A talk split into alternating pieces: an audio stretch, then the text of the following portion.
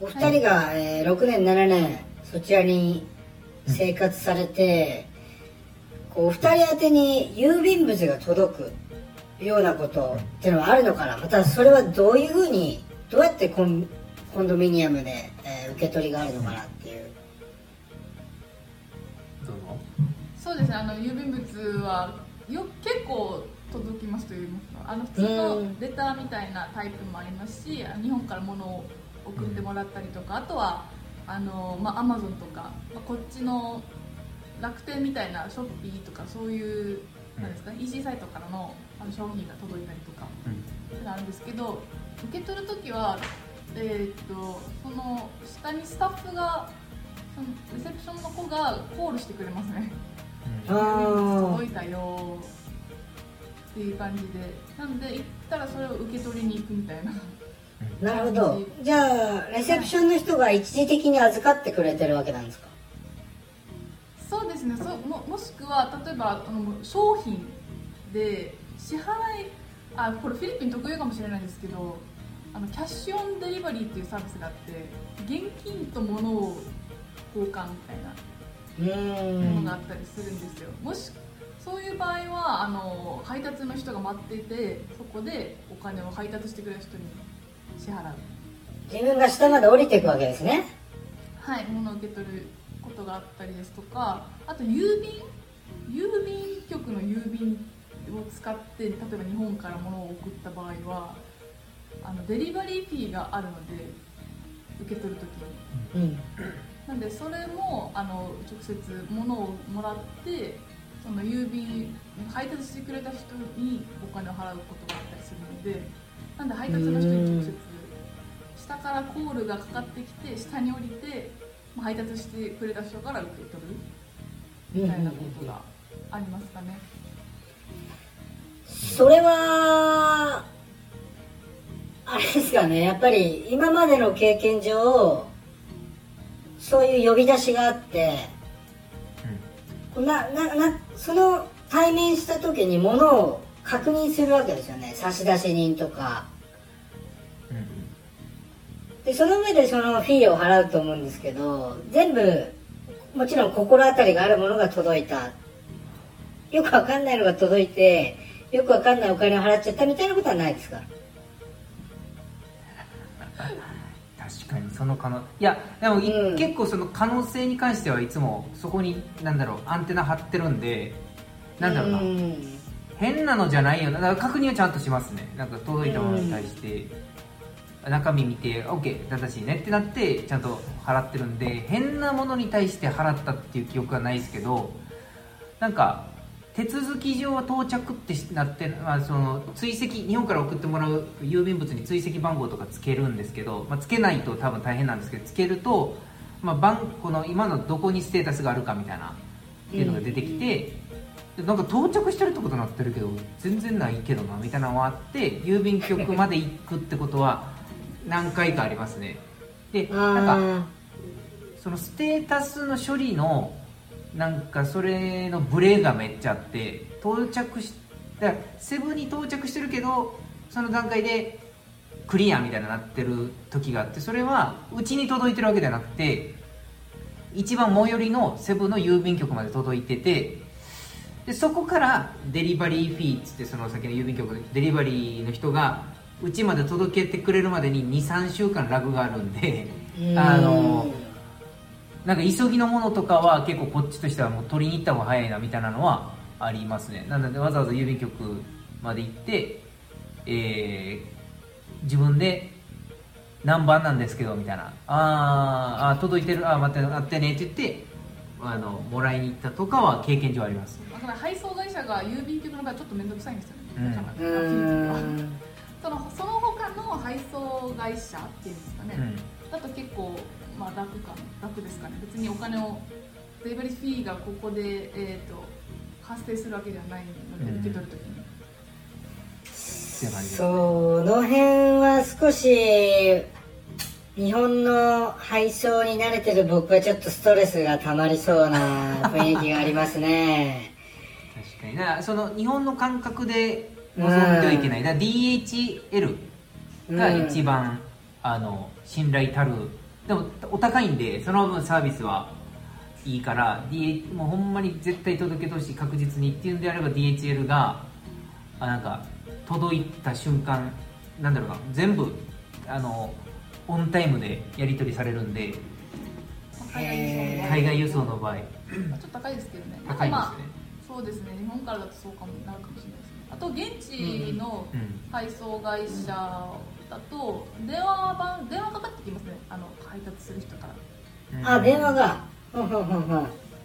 あの来てるんだけどもみたいな感じで、それはあ受け取りの許可というか受け取りの依頼ですかね向こうからの。届いてるから受け取りに来て、まあ配達に来てるんですけどみたいな。でいない時とかあるじゃないですか家に。うんなんでまた午午後に来てくれとか。うんうんうんうん。そういうやり取りとかはあ、まあ、メッセージで来る時もありますし、まあ、電話来る時もありますね。配達してくれる子が人が。うーん。まあ、なんかそのなんだろうな。国内っていうかセブ内とかのやつはもう本当にグラブとかがどんどん発達してきてるんでどはい。でやっぱそこは楽になりましたね。ななんかなんか家家に依存してない感じ。だからどこどこに送ってほしいってなるんで、うん。うん、なんかこの住む分にはもう個人間のやり取りで済むなんていうんですかい終わっちゃうえるからなんかまあ昔、まあ、僕ら来た当時ほど今ストレスは、うん、感じなくなってますね。レセプションがサボってたとかなんかどこどこにあったみたいななんですかそのもうすでに受け取ってたのにうち下でずっと溜まってて僕の家まで来てないとかなんかそういうことはなんか減ったイメージですね。最近もう本当に個人でデリバリーの人とやり取りしてあオッケーオッケー取りに行くみたいな感じがメインなんで、うんうん。感じですかね。なるほどね。まあ完璧な仕組みではないけれどまあいろいろな方法で、えーやり取りはやり取りが行われてまあ年々少しずつ良くなってきてるいろんなサービスとか グラブとか、うん。メッセージのやり取りとかでいろいろ良くはなってきてるっていう印象ですかね。って感じですね。向上してる気がしますね。うんうんうん。あとねうーんこう訪問者っていうんですかね。例えばなんか営業とか例えばそうだな。僕とかのとこだと例えばヤクルトを売りに来る女の人とかね。新聞取りませんかみたいなもう僕はそういうのが結構嫌でそういうのをやめてくださいっていう張り紙をドアに貼ってるんですけどそういう訪問者あーもうこちらから招いてない訪問者が家に訪ねてくるようなことっていうのはあるんですかね？一度もないですね。確かに。セールスですよね。あそこはやっぱりコンドミニアムのいレセプションまでになるんじゃないですかね。なるほどね。はい。こない確かに。そういう心配はないそう言われるとはい。マンションのようなイメージともその帰ってこれないですかね。し要はその個別ポストもないんでそうそうそう。あのなんか気づけばチラシ変なチラシばっかりみたいなことも別まあにないし。ポストがあるコンドミニアムありますけどチあラシっていう文化がないからね。うんあんまり。あんまり。ポストに入れるみたいなうんうん文化がないので、まあ日本とち全くかんなんか違いますね文化っていうそのかね点はめっちゃ違うな確かに、なうん。るほどね。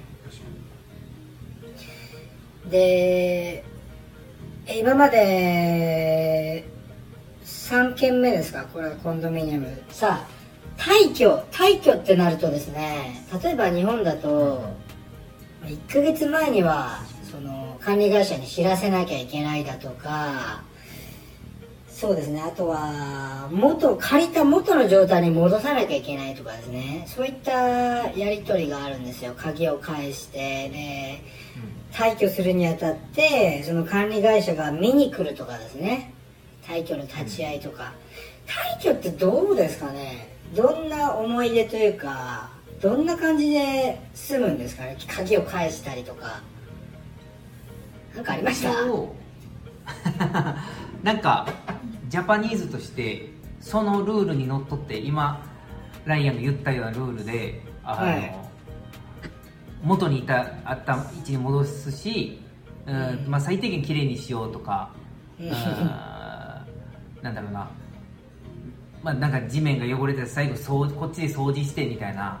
でうん。綺麗な状態で返そうっていうマインドでやってきましたと。で、はいまあもうそれで多分十分すぎるぐらいやってるっぽくて、うんうん、なんかもも特に僕らが揉めたことはないですね。だからもうジャパニーズ基準というかジャパニーズスタンダードで臨めば多分今後揉めることはないのかなと思って今に至ってますと。でうん。他のなんだ国籍の人たちはさっきなんかちらっと出た穴開いてたりとかうーんとなんだろうな。何すごい汚れてるとかうーんとあと匂いがきついとかうん。そういう現象が発生した状態で退去しちゃってたりするんでその人らと戦うこう比べることになるんで僕らは多分日本と同じスタンダードでや望む退去するとき望めば揉めたことはない。揉めることもないだろうなって思ってるっていう感じですね。あんまり立ち会いしてもらったイメージないですね最強の時に。あそう立ち会いでなない。あの、うん。出た後に鍵渡してでうん。何かあったら連絡するねっていう状態になってだからだからだから何もないんですよ僕らは。そのその後何もなくてそのまま結構ほとんどそのまんまの額の、えーデポジットフィーか。はい。うん。最初に払ったお金がで帰ってくるみたいな感じ。ほぼ。まあなんか後で連絡来るんですよ。なんかこれとこれに後で使うからみたいな。それで5000ペソぐらいなんか使われたことあるけどほぼほぼ満額返ってきたかなみたいな、感じですね、うん、でまあそのエージェントさんとかと喋ってるとそういうなんか穴が開いてたからとかっていうのは前やったよとか聞くんでやっぱ、そういう意味で言うと全然日本人は気力使ってるなみたいな、うん、っていう感じですかね。でスタンスとしては最後か鍵渡してっていう感じです。最後全部の鍵鍵類をお返ししてそれで終了っていうのが最終的、あとは後日連絡しまやり取りしましょうみたいな。そう後日チェックが多いかもしれないですね。じゃあ実際物がなくなってるとかそういうのの判断？請求はそうですね、うん。あのその本当全部備え付けられてるんでなんかお皿とかも備え付けられてるんですよ。大体。へ大体のあの、まあ、調理器具とかも付けられてるんでそれとかやっぱりあの終わっちゃったとかももちろん過去にあったりするのではい。あ私たちの場合はもう事前に言ってます言いますけど終わりましたってことは、まあそういうのが最後請求されてるのかなぐらいのあんまり。うん。そうですね。まあそんな感じ。だからら楽ちんだと思います。普通に。でもなんかあーと全然連絡来なかったりするんででどうどうやったんみたいな。大丈夫やったんかみたいな。そういうのがちょっともやもやしたまま2ヶ月ぐらい経ってそろそろ見たよなみたいな。でどうって聞いたらああごめんみたいな。明日明日見てくるみたいな。なまだ見てなかったんやみたいなことも。そうだからまあまあひそれはもちろんその温度とかシチュエーションとか誰に預けてるかとかに状況によるんですけど僕らの経験としてはそういうことがあって。あだから見てみたいな。デポジット返してほしいねんけどみたいなですね。うん。かあのお金返ってくんのかこうへんのかみたいなのも分からん状態で2ヶ月放置されて、ででもフィリピン人のあの不動産はそういうところはやっぱありますか？そうね。フィリピン人不動産はもうだからフィリピン人とのやり取りって感じ。あの今は今のところは日本人の不動産会社うんに紹介してもらったんで、めちゃめちゃあのちゃんとしてる早い。めっちゃ安心感。おおっていうことが多いねうん。感動することまあその前段で2発そういうエージェントとやり取りしてるんでなんかスピーディーさが日本人クオリティ。まあもちろんそのなんて弊害？こういうことで、えー時間かかりますとか言ってくれると分かる分かるって感じになるんで今のところはすごい安心してますね、うん、楽ですね。楽ですね。やっぱ感覚の違いはありますからね。国籍民性というか。うんだってやっぱ家具が備え付けなんで、ねそういう大きな引っ越しっていう感じでもないので。そうね。引っ越しも楽だね。うん。確かに。日本と比べたら絶対楽気軽ですね。だから僕は僕結構引っ越しが多い人生だったんですけどやっぱり はいそうなるとね家具なり家電なりを運ぶ必要が出てくるんで引っ越し業者さんとかねトラックで。そうですよねただそっちだともう家具家電がねその部屋ごとにあるんでスーツケースとかねそんなんで移動できちゃうかもしれないですね、うん、引っ越しが気楽というかね。うん。だからまあ正直こっちもう6年住んでますけど自分で買った家具みたいなのってカラーボックス2個ぐらいですね。うん。でそのカラーボックスだけ 毎回畳んで であ移動させるみたいな、うん、か家具っぽいものそれしか買ってない。あいやいやいらなくなったら捨てれるしもらってくれる人もいるしね。そうもらってくれるポイントでかいですね。なんかだいぶ、うん、そのこそのカラーボックスさえも不必要やなみたいな時もありますからね。なんかすごい家具が充実してる部屋とかもあるんで、うん、うん、って感じですかね、なるほどね。退去もうん緩めだよと。うん、と最後のトピックです。えっ、とまあいろんなトラブルというか経験談ですね、住んでて、えーお住まい、はい。うんいろいろあると思うんですけどまあ騒音だったり例えば南国ならではの虫だったりね。であと契約関連鍵設備停電とかねいろいろあると思うんですけど水問題とかね。なんかそういうのあったらと思うんですけど今パッと思いつかぶ思い浮かぶものなんかありますか？あえ山ほどあるけど ここのトピッ山ほどある。家問題は。でいいきます。なんかまあ思いつく限りで言うと、えーはいならでとならではがいいですね。ならではが。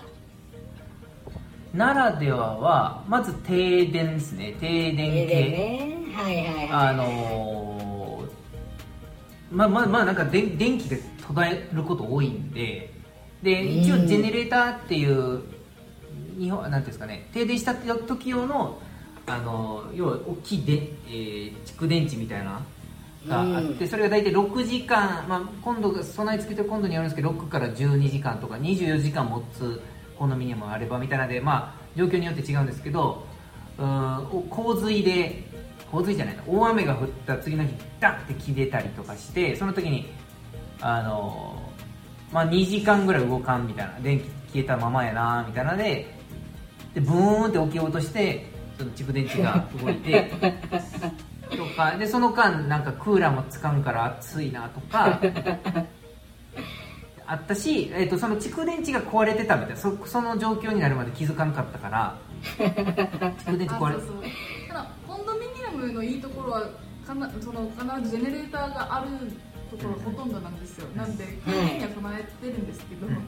そのメンテナンスができてなかったできてなかったとか。最悪。ジェネレーター動かないじゃないかみたいなとこ時がちょうど台風の時にありましたね。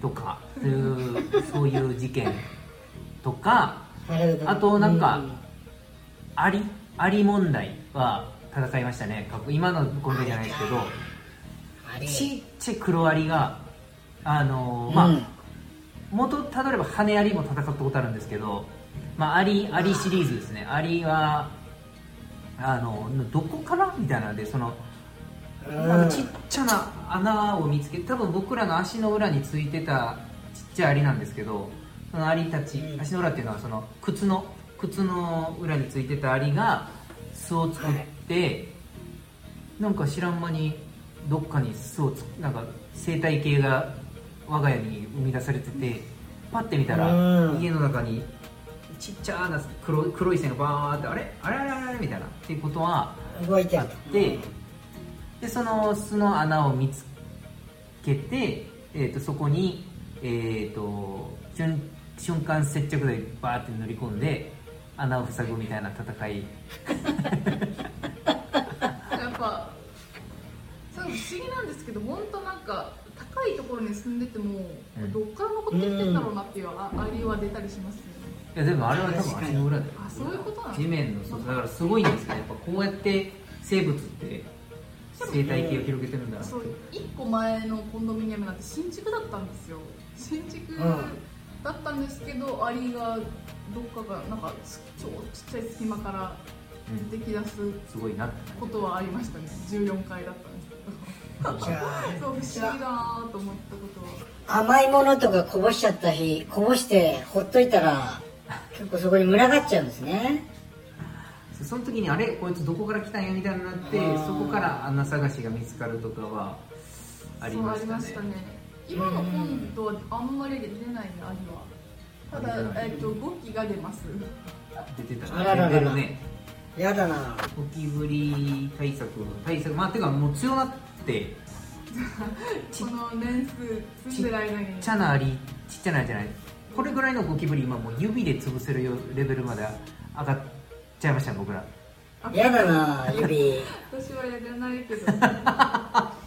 いや僕嫌だったんですけどその息子が生まれたことでうんなん。かこのこいつを今逃がしたことでスプレーは使いたくなってそうなんですよね。あのゴキジェットみたいなすごい強いやつがあるんですけどバイゴンっていうこれをかけることによる息子への人人的被害を考えると吸い込んだね。叩いて殺したい、うん。そうそうそう叩いて殺したいなみたいになってで叩くアイテムがない目の周りになかった時に最初パンパンこんな感じで殺してたんですけどどんどんもうピンポイントでプチュってこやだ。な私はやらないですけど。う ななってきたなっていう。やっちゃそのそんな時代になってしまったそうそううん。でもゴキブリが出たりする。なんか私の日本人の知り合いの子は本当にゴゴキブリがダメで。うん。出たら、もう何時でもガードマンを呼ぶって言ってました。大変よそれガードでガードマンが、ね。あの駆除してくれるらしいんですけど。やっぱある程度ちょっと虫は強い方が生きやすいですよね、まあ、い生きやすいって感じ。で、まあ、全然いやなんとかなるんですけどやりようは。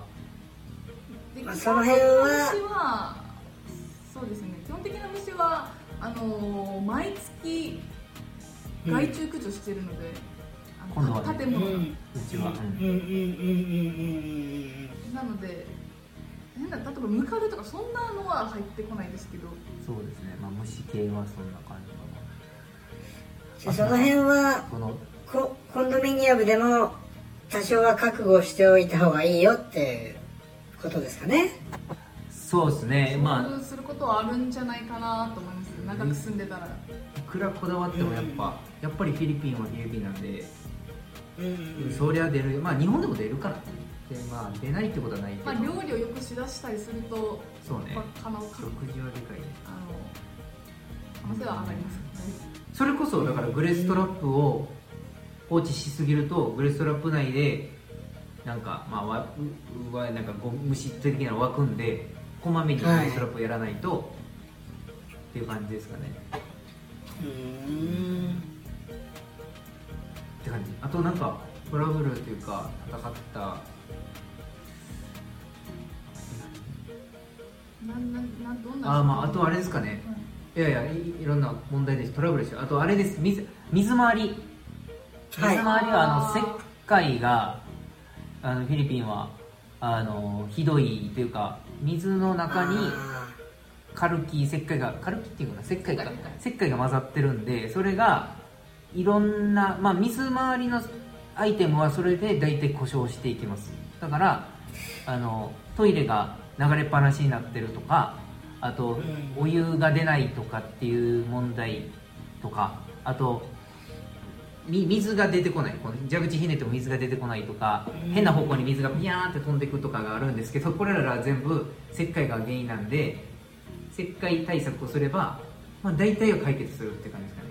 でどういうことが起きるかというと石灰の量が多いんでーうん。例えばまず水蛇口をキュッてて水出てなんかめっちゃ水の量少ないなって言ったら大体この蛇口のここがもう白くなって石がもう固まってるんでそこがなんていうんですか水の動線を防いでるから この石灰をコリコリコリコリって削るとシャーって流れたりとか伝わるかな今ので。とかうん。あとお湯が出ないのもホットヒーターの中に水が石がもうどんどん溜まっていってこの中でお湯を生成するための十分な水があ水圧が弱くなっちゃって弱くなっちゃってお湯にならない、ないんでこれはどうやって対決するかともう中蛇口を一番根元のところからひひねってすごい勢いで水を出すと中の石みたいなのがポロポロポロンって出てくるんで、まあ、対応するとか。あとトイレ。トイレも、うん。あのもうポンプのあのトイレが流れっぱなしになるとかあのはもうポンプの中に石灰が溜まってるんで、うん。トイレポンプの一番こうパコパコって開くところをガーって削白いの取ったら、噛み合わせが良くなってあの流れっぱなしにならないとか。もう基本石灰とのこうどういう状態かって組み合わせだけなんでそれはもうなんか、あの水回り問題とか。は日本では一度もしたことない動き。が原因洗ですね濯洗濯機はどう？洗濯機にも悪さしますか？確かに。どうなん今のところいや大きいのはないですけど、うん。要はあの、うん。